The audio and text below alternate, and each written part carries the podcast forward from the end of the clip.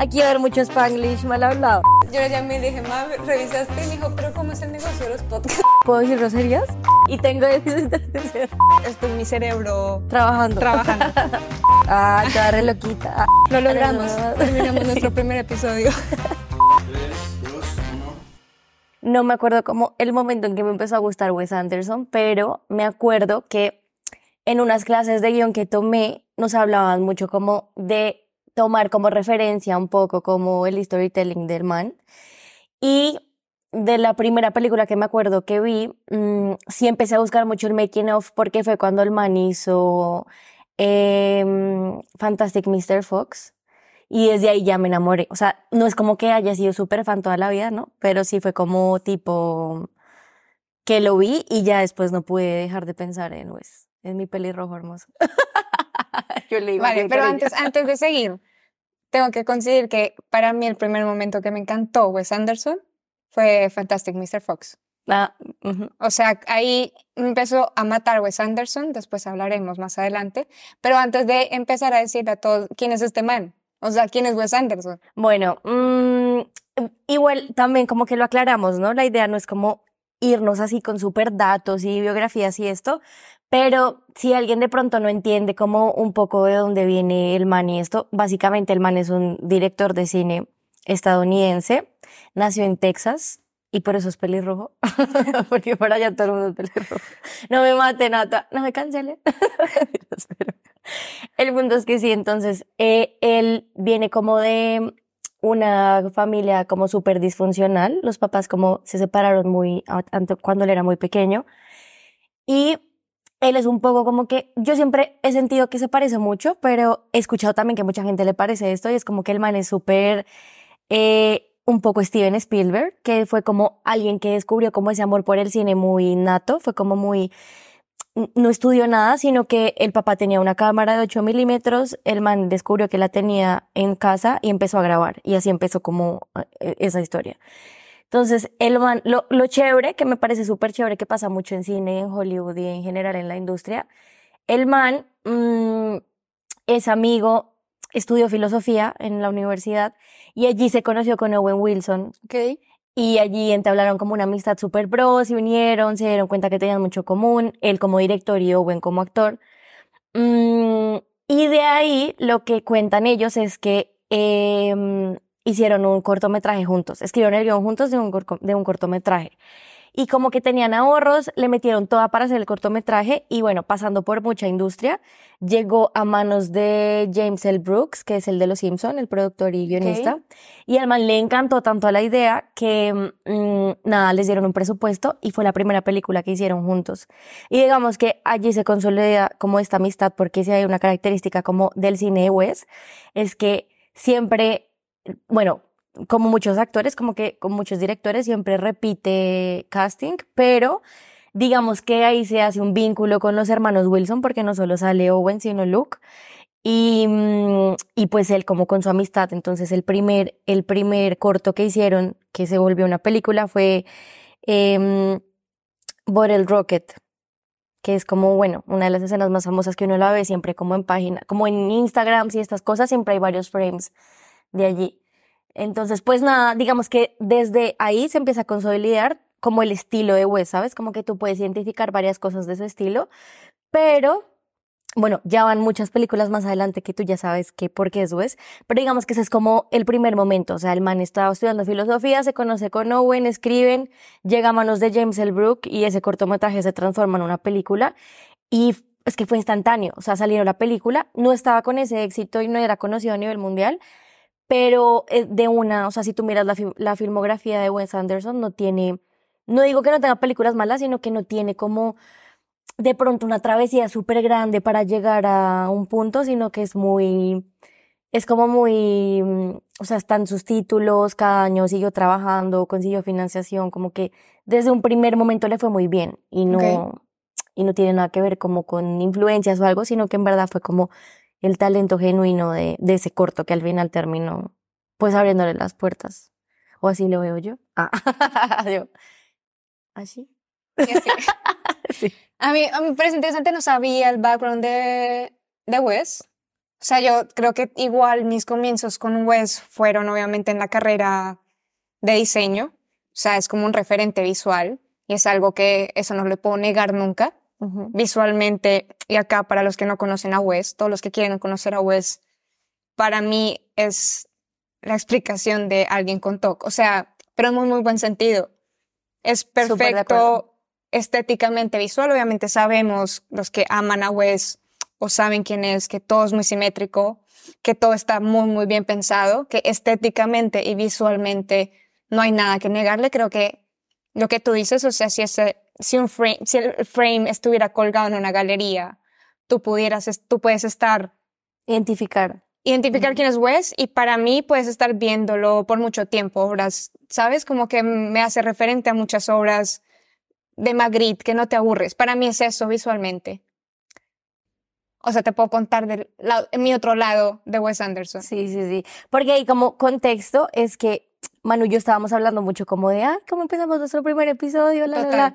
Y estábamos como súper emocionados porque al final hay mucho tema por hablar, hay un montón de películas, hay un montón de cosas, pero como que nos unió que no estuvimos de acuerdo. O sea, fue como que yo le dije, a mí me gusta mucho y Manu, a mí también, pero no tanto. Y fuimos como, uy, no, ya, hay que hablar de esto.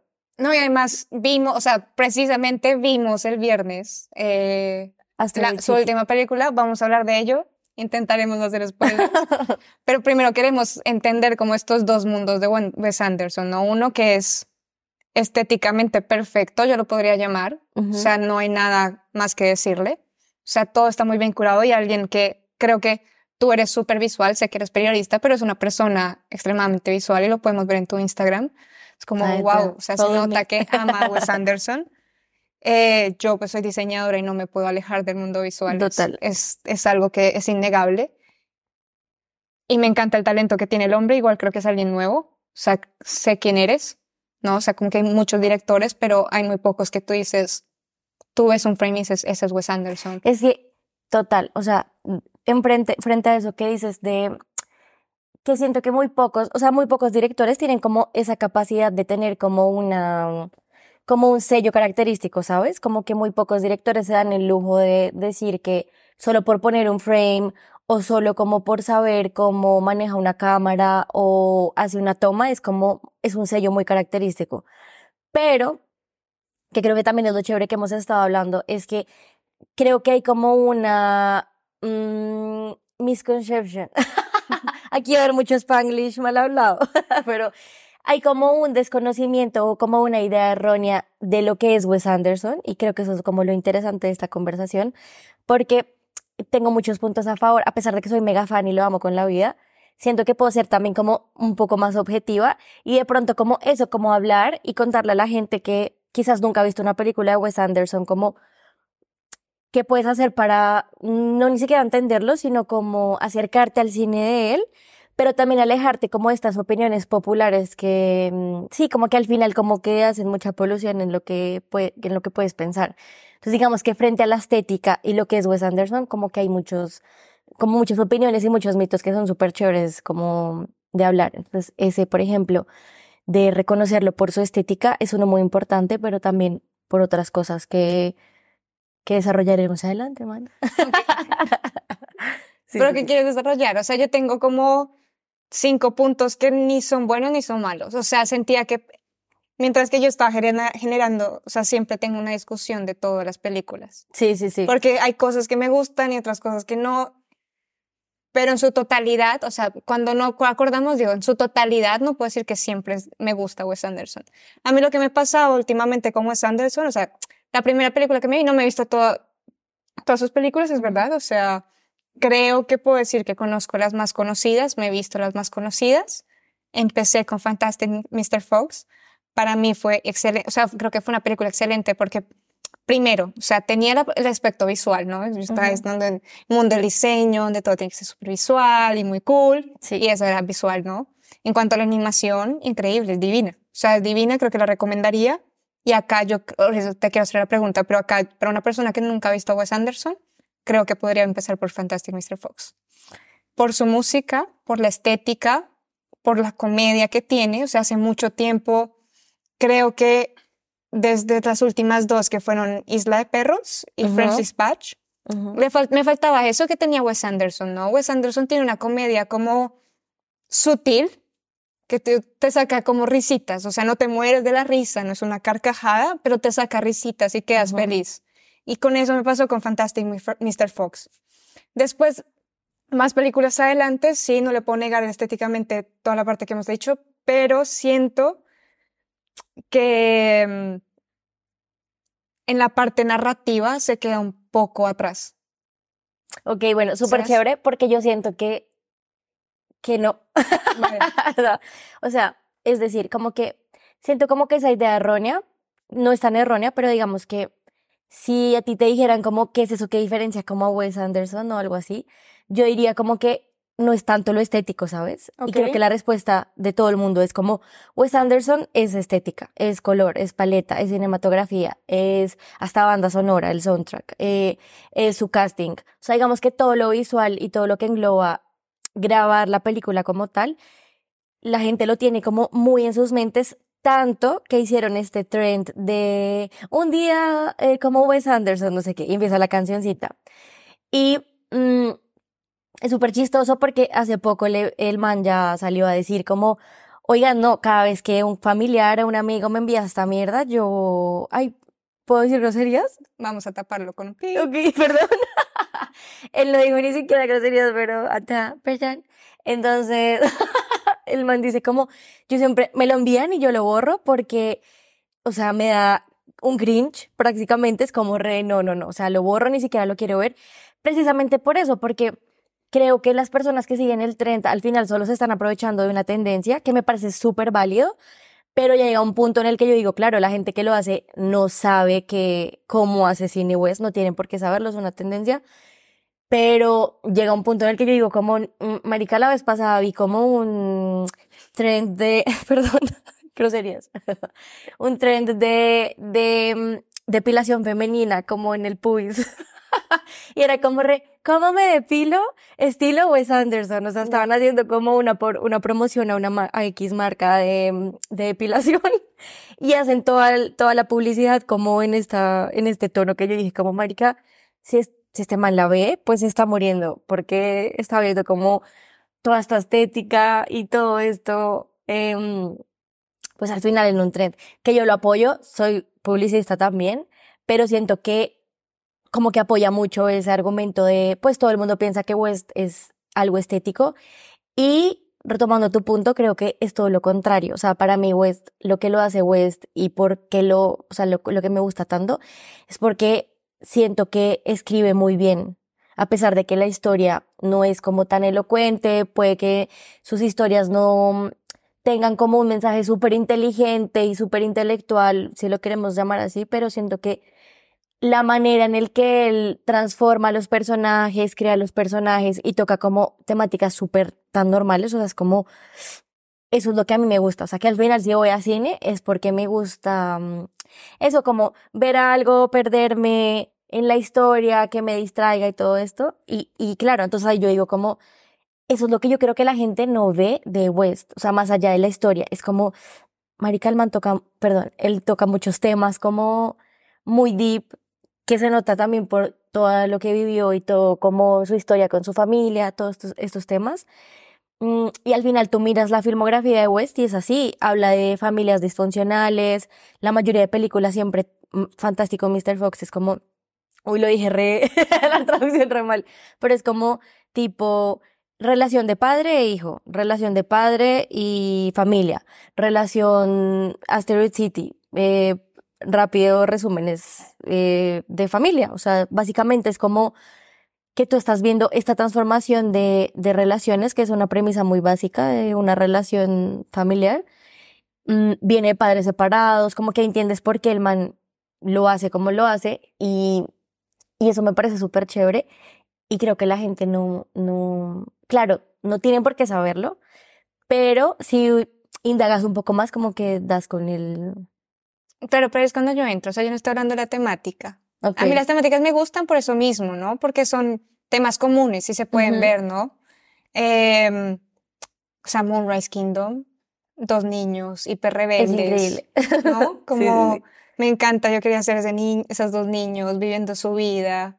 ¿no? De hecho, Es toda- como- perdón, te interrumpo y te doy un dato. Y es que él dice como que él la escribió y pensó como en la idea porque tuvo como un, como un, como un crush de niño. Entonces como que dijo eso, se hizo una pregunta, como qué pasaría si esta chica que me gustaba tanto me hubiese dicho sí, metámonos, escapémonos juntos. Y así. Claro, pero, o sea, por eso me...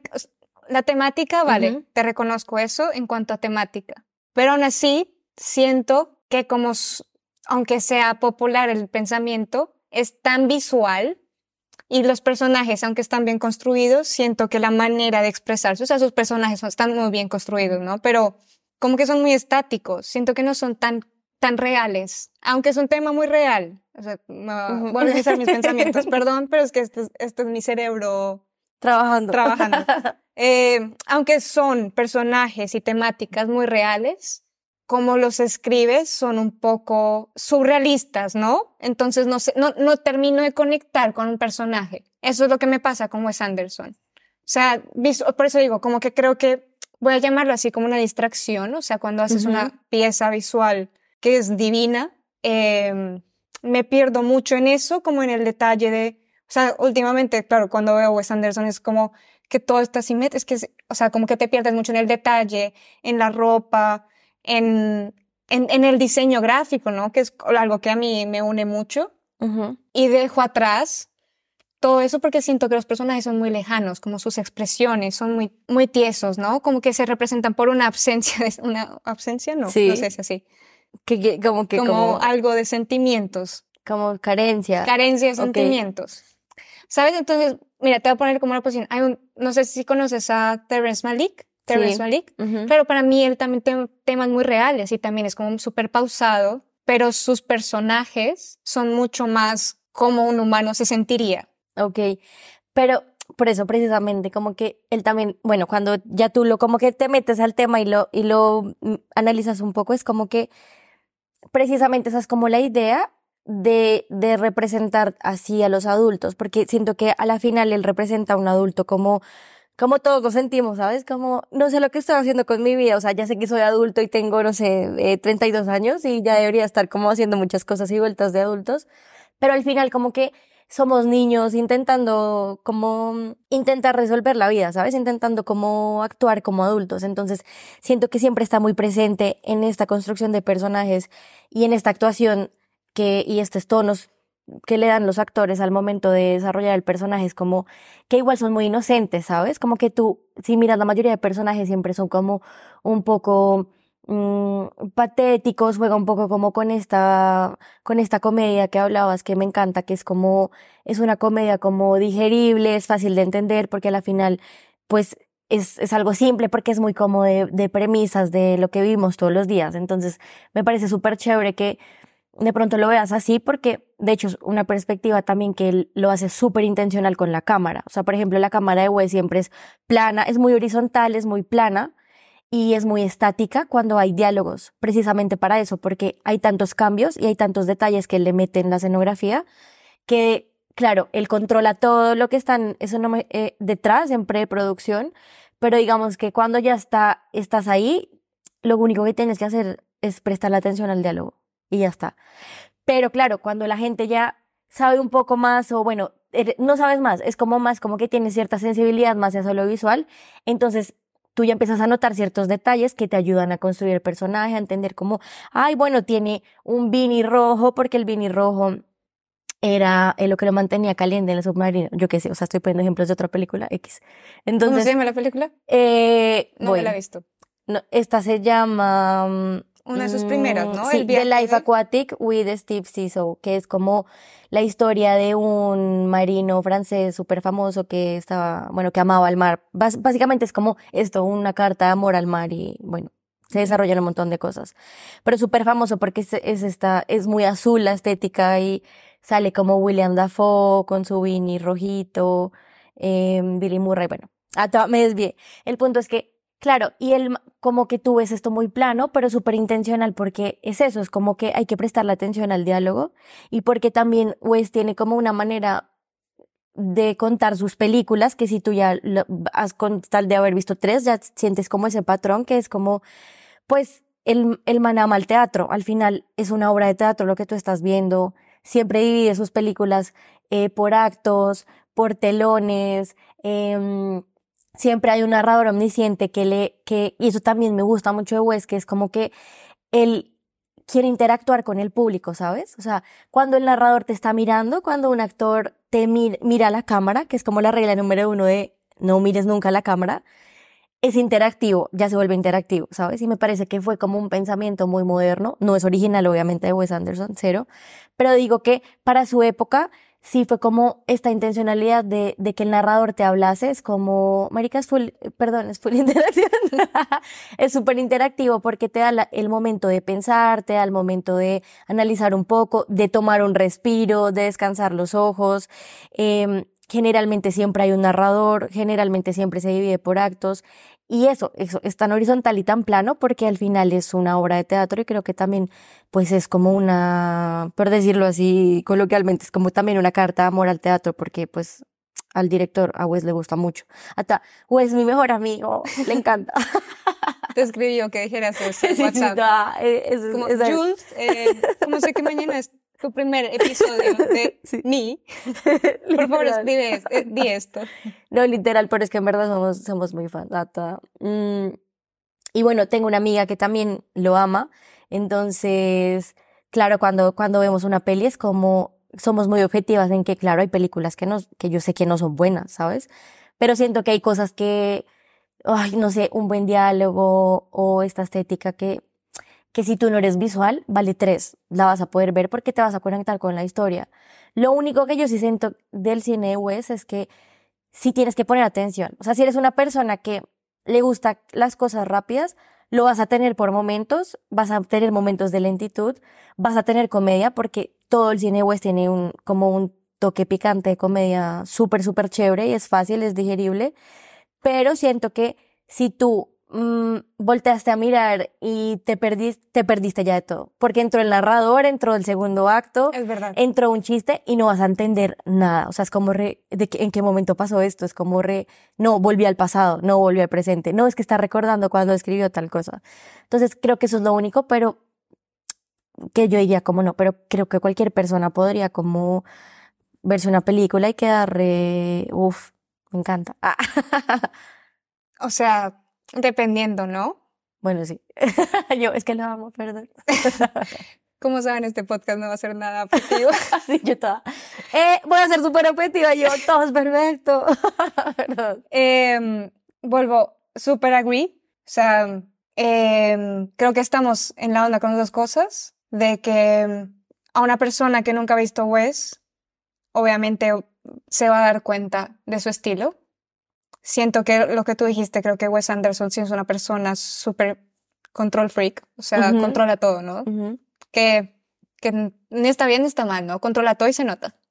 Se nota que cada detalle de la película es porque toma una decisión, desde el diálogo del personaje principal y, bueno, después hablo de los personajes, como el vaso que está al fondo que nadie ve, ¿no? O sea, creo que todo sí, lo todo es toma- planeado. todo es muy planeado. Ujú. Y dentro del mismo personajes que iba a decir, que ahora se me olvidó, eh, siento que aunque eh, Wes Anderson le da la misma importancia como a la mayoría de personajes, o sea, sé que hay personajes secundarios, pero nunca hay un solo personaje principal.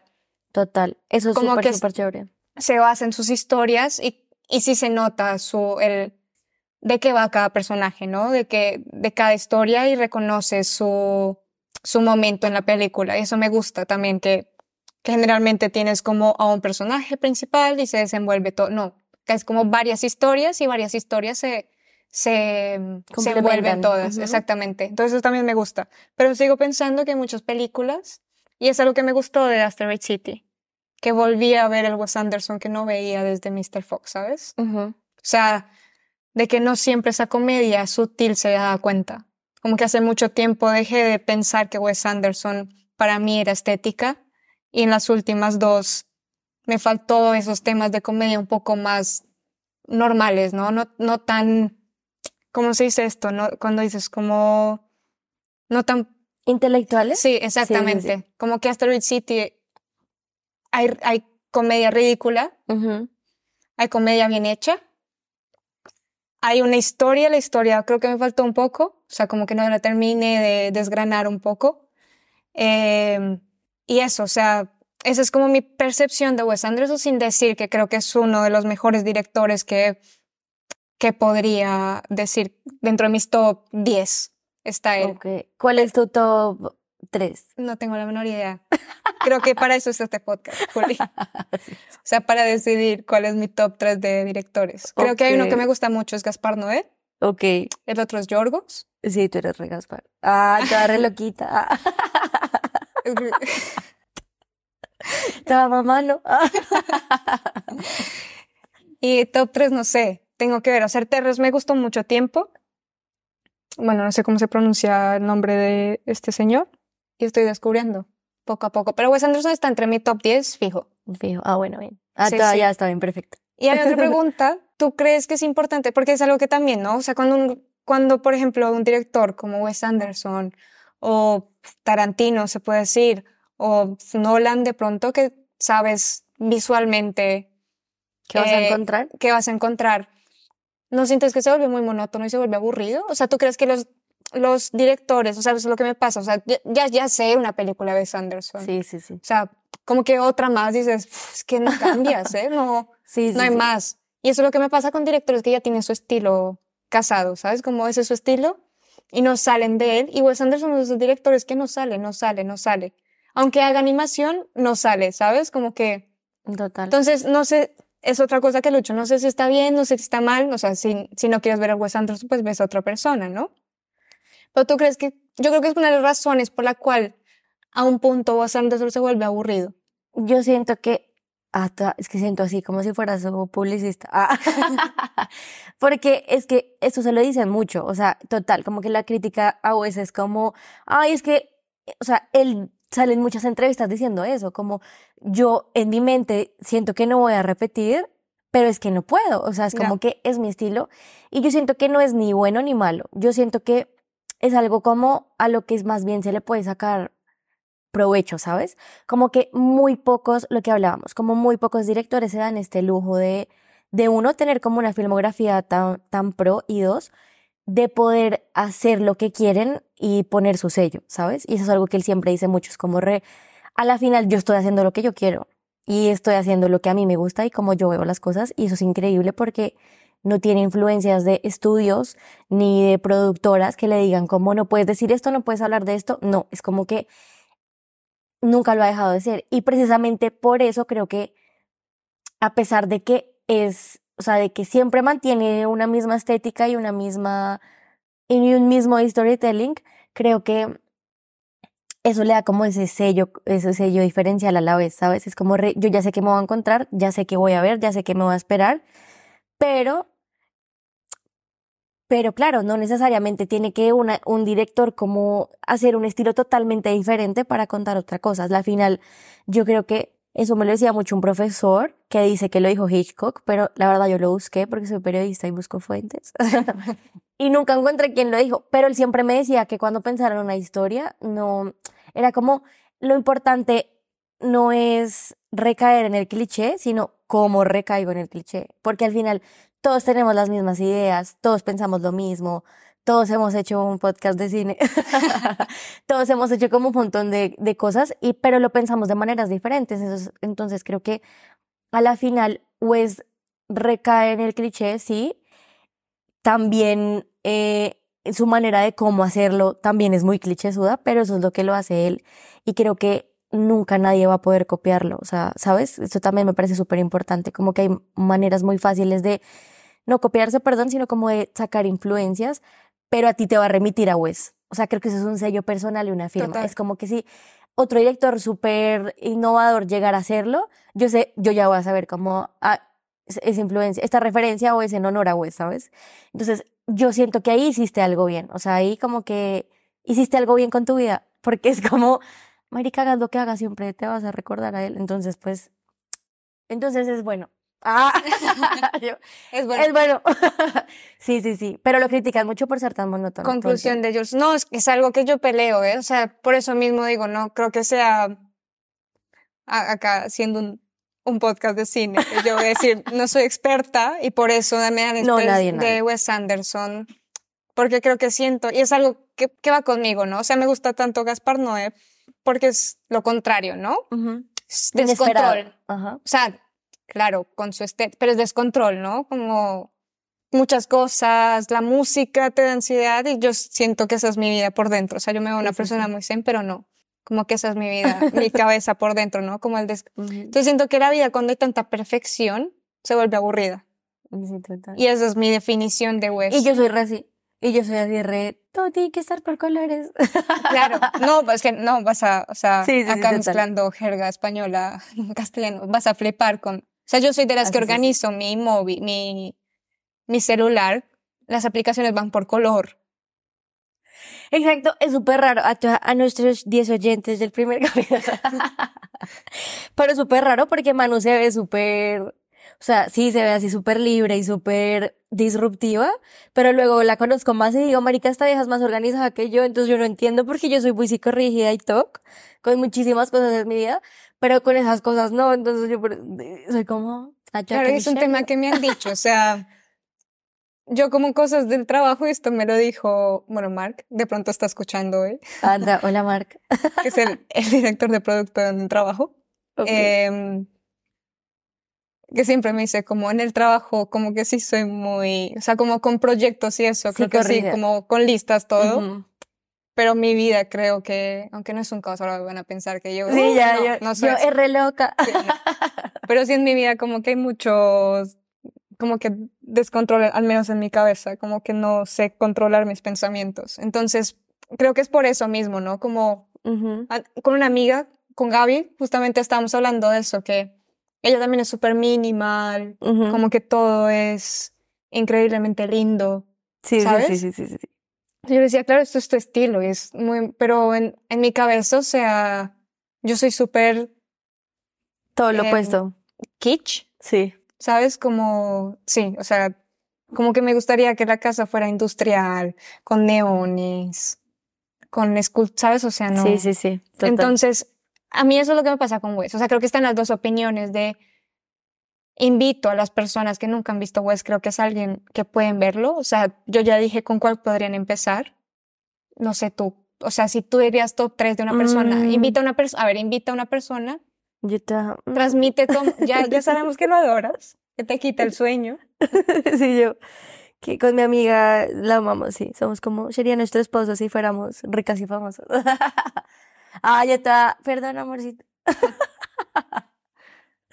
Em, uf, es que yo creo que es muy complicado, pero yo creo que para empezárselo, o sea, a ver, mi película favorita de West la tengo con toda y es Isla de Perros, mm, porque me encanta, o sea, yo creo que Isla de Perros es como, bah, o sea, va más allá, la gen- bueno, no, no pasa nada, o sea, hay muchas interpretaciones, pero si tú lo miras por encima es como, mm, sí, como el amor que tú le tienes a tu mascota.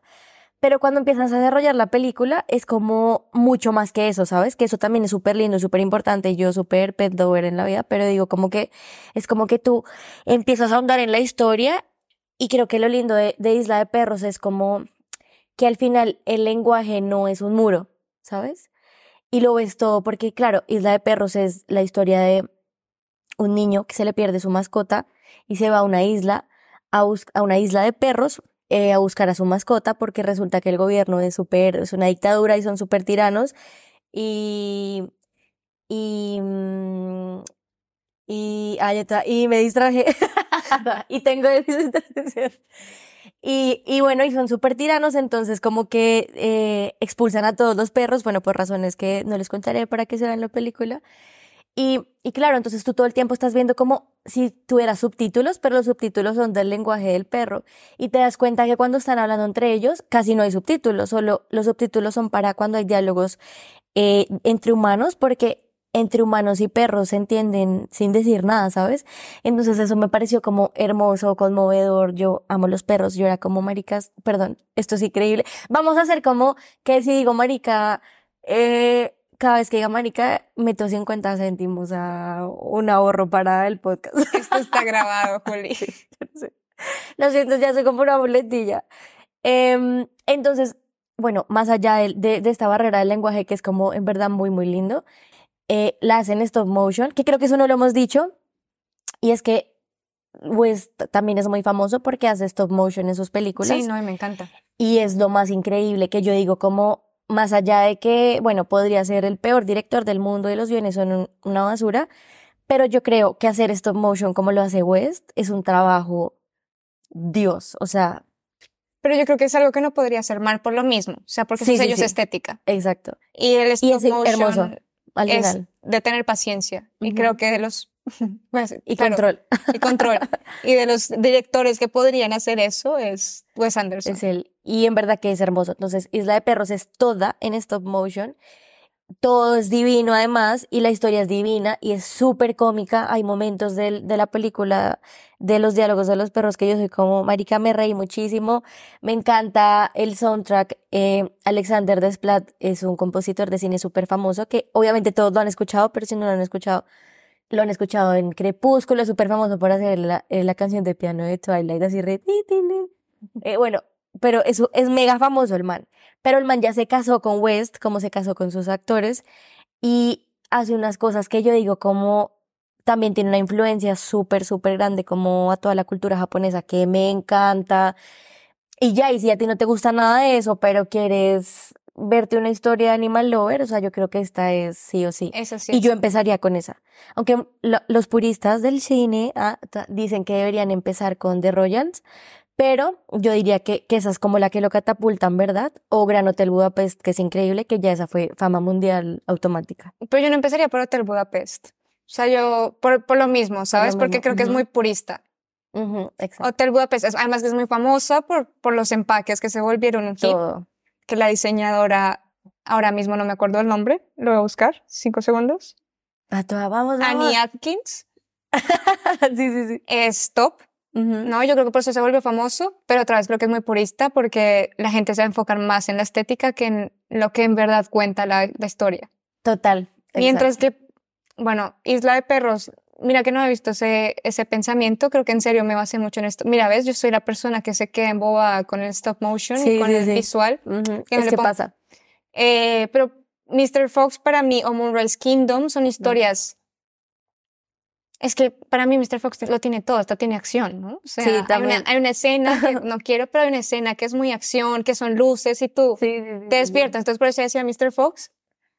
Y eh, Moonrise Kingdom me parece muy linda, como que en serio son de esas películas, son de esas películas que, que sientes el sentimiento de los dos niños, y como son dos niños, Claro. como ese primer amor, ¿no? Sí, total. Como muy inocente todo. Entonces, como que esas dos películas para mí son, peli- son historias que reflejan un poco lo que tú hablabas todo este, todo este tiempo, de que no solo es la estética, sino que refleja esas historias humanas, esas historias que les pasa a todo el mundo y representar las dos maneras posibles, ¿no? Una en stop motion Ujú. y una pues ya con los actores, pero muy estética Wes Anderson.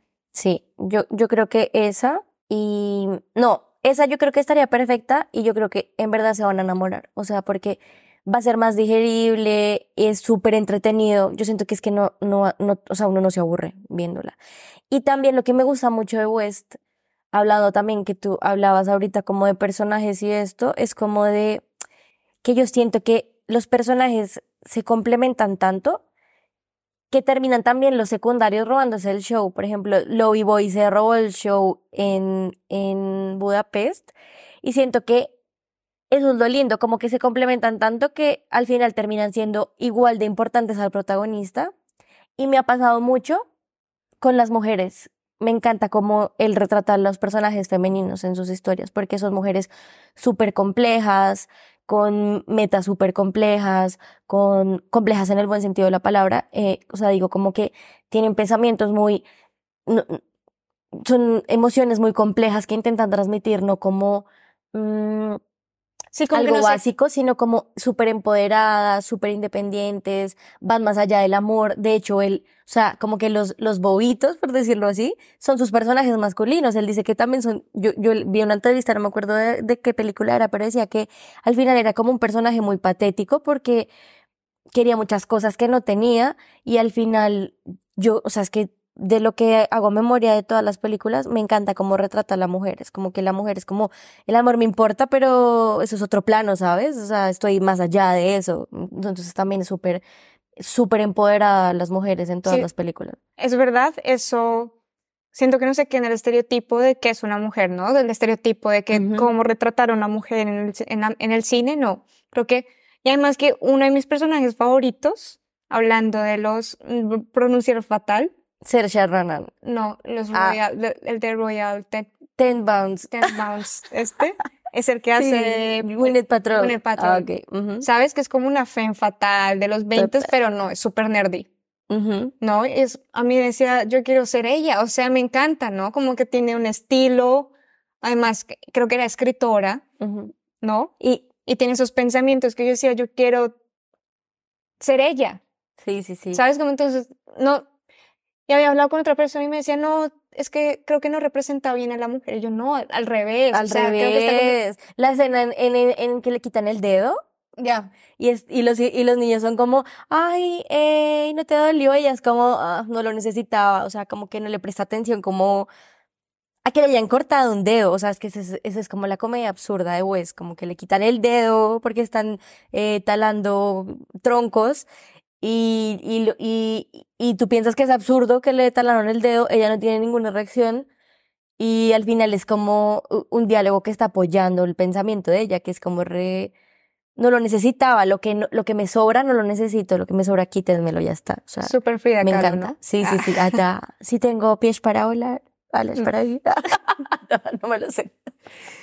Pero sí. Eh, vamos a cortar esta parte y a poner la, la frase exacta. No, oígala. Oigan, bueno, aquí no somos expertos, bueno. Nada, no necesitamos ser un Em, experto. Para Para ser un gran artista. para ser, no sé cómo, se, se me están olvidando todas las palabras. Eh, Patas, bloqueo creativo. terminamos con Asteroid City. Yo tengo una pregunta, Sí, sí, sí. sin hacer spoilers, aunque creo que sí. Entonces, Ujú. spoiler alert, acá pondríamos un sonido de... Ok. Y esto creo que lo hemos hablado. Me da la impresión que es la primera película de Wes Anderson. No. No es Yo la le- primera película que combina stop No, motion con... No, no, no, no. Es la segunda. Es la segunda, Sí, sí, sí. De, la, de las que yo he visto. de las que tú has visto. Sí, sí, sí. Bueno, pero eso a mí me sorprendió de Asteroid City. Sí, bueno. Y tú no lo sabías, por ejemplo. lo sabía. Es la primera para ti. O sea, para los que no se la han visto, perdón, van a ver detalles muy lindos de, de stop motion con, con bueno, con, Con vida real. con seres humanos. Sí, sí, sí. Y eso me pareció muy lindo. Creo que ya hemos hablado de Asteroid City. Creo que es una película que vale la pena. Mm, ¿O a ti no? Sí, sí, sí. A mí me gusta mucho y literal pienso lo mismo que tú dices, que es como que ya luego, de pronto de French Dispatch es como súper amor al periodismo y con his- historias más complejas, pero como son tantas historias, como que se pierde. Parece que para como una serie de capítulos, que está súper bien, pero perdió un poco. En cambio, está haciendo que la historia fue súper linda, no, no vamos a hacer spoilers, pero es una historia que, bueno, le pueden faltar varias cosas, pero siento que que enamora mucho, o sea, como que es súper, tiene mucho carisma la historia, por decirlo así, entonces la ves todo el tiempo, te ríes, hay una parte que es súper, súper sin sentido y puede ser hasta como bufona, pero me parece que es súper increíble como lo explican y lo que decía Manu, mm, que intentamos como no hablarnos mucho del tema para no permearnos con nuestras opiniones y, y traerlas acá como súper orgánicas, pero digamos que él le había dicho que algo que me había gustado es cuando él combina este, este, o sea, como su zona, que es hacer stop motion, en vida real. Entonces, hay muchos detalles súper lindos que, que si los identifican y están pendientes, seguramente los van a notar y son detalles pequeños, pero se nota que son stop motion. O sea, es animación que combinaron con, con tomas y con personajes de la vida real y meten personajes o detalles como en stop motion y me parece la verdad o sea, más allá del trabajo, me parece que es muy lindo. Y algo que a mí me gustó mucho y es, a veces sentía que estaba en una postal de Coca-Cola en los años 50. Sí, súper, sí, O sí, sí. sea, los colores son divinos, todo. ¿sabes? Entonces, lo vuelvo a, para mí, lo vuelvo a repetir, perdón. Para mí, creo que Asteroid City me devolvió al Wes Anderson que a mí me faltaba. Pero el cual Wes Anderson, o sea, yo, una persona en la universidad que me fascinado Wes Anderson, volví a sentir como esa conexión y muy probablemente es muy naif de mi parte, pero volví a sentir esa, esa conexión con Wes Sí, Anderson. no, total, total, porque es que las últimas dos no, o sea, lo que digo no es que hayan estado mal o que hayan ni, ni bien ni mal, siento, pero sí siento que eran muy diferentes, o sea, es muy el estilo. Lo que pasa un poco con el ejemplo RX, pero es como que lo que pasa con Black Mirror, que es como que tú tienes como tantos buenos capítulos en tu mente que de un momento a otro todos se volvieron muy malos, ¿sabes? Entonces, como la vara está tan alta, siento que eso es lo que pasa, tienes la vara tan alta que es como que cuando no está tan bueno te desamoras, o sea, es como te Ya. desenamoras, es súper, súper instantáneo. Pero yo creo que esta sí, lo, lo hace eso, como que vuelves a disfrutar a West y creo que visualmente es que es muy linda, o sea, todo, o sea, en verdad se van a morir si la ven, es como los colores. em, a mí, por ejemplo, hay algo que no me gusta de Wes Anderson y son las cámaras rápidas, porque me marean mucho. Entonces me toca como entrecerrar los ojos.